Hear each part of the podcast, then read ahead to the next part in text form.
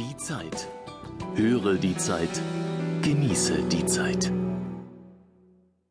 Erpressung. Provokation. Der Streit zwischen Lokführern und Deutscher Bahn eskaliert. Die Gewerkschaft bangt um ihre Existenz, die Bahn um die geplante Privatisierung.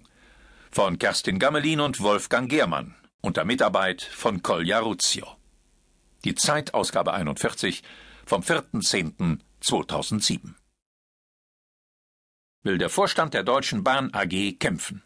Er werde sich nicht erpressen lassen. Der Bahn müsse mit Streiks auf die Sprünge geholfen werden, entgegnen die Gewerkschafter. Das letzte Angebot aus der Berliner Konzernzentrale gleiche einer Kampfansage an die Lokomotivführer. Der seit Monaten ungelöste Tarifkonflikt bei der Bahn spitzt sich zu.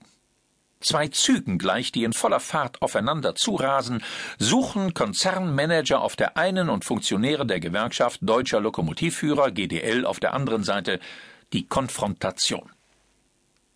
Dazwischen fragt sich der Bahnkunde, ob er als Opfer dieser Auseinandersetzung auf irgendeinem überfüllten Bahnhof am Service Point campen muss.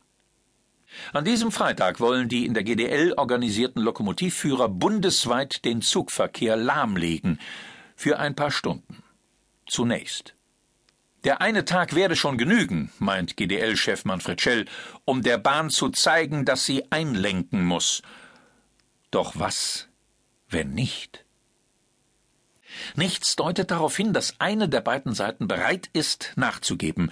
Vielmehr sieht es so aus, als könnte keiner der Kontrahenten überhaupt noch ein Zugeständnis machen, ohne dass es ans Eingemachte geht.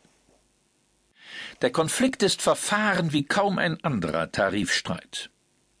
Die Auseinandersetzung zwischen GDL und Bahn ist kein normaler Arbeitskampf, in dem in mehr oder minder ritualisierter Form um eine Stelle vor und eine Stelle nach dem Komma für die prozentuale Lohnerhöhung gerungen wird. Hier geht es um existenzielle Interessen auf beiden Seiten. Angefangen hat alles mit der Forderung der GDL nach einem eigenständigen Tarifvertrag für Lokomotivführer, Schaffner und Zugkellner, verbunden mit Gehaltssteigerungen um bis zu 31 Prozent. Bahnchef Hartmut Medorn hat das Begehren zunächst ignoriert und stattdessen mit den beiden anderen Eisenbahnergewerkschaften Transnet und GdBA einen Tarifabschluss vereinbart, der allen 230.000 Mitarbeitern 4,5 Prozent mehr Lohn verspricht. Doch die GDL blieb bei ihrer Forderung nach Extrabehandlung. Zuletzt vermittelten die beiden früheren CDU-Politiker Heiner Geißler und Kurt Biedenkopf zwischen den Konfliktparteien und erreichten sogar einen Formelkompromiss, Danach sollte die GDL ihren eigenen Tarifvertrag bekommen, der allerdings nur für Lokführer und nicht für Zugbegleiter gelten sollte und der sich widerspruchsfrei in das Gesamttarifgefüge einordnen sollte. Das klang kompliziert, die praktische Umsetzung deutete jede Partei anders, und so scheiterten auch die Vermittlungsbemühungen der Altpolitiker. Den Konflikt zu lösen erscheint nun unmöglicher denn je. Auf beiden Seiten gibt es Gründe, stur zu bleiben. Bahnchef Medorn will den Plagegeistern von der Gewerkschaft der Lokführer am Freitag endlich zeigen, wer in Deutschland Herr auf der Schiene ist. Sie brauchen keinen eigenen Tarifvertrag.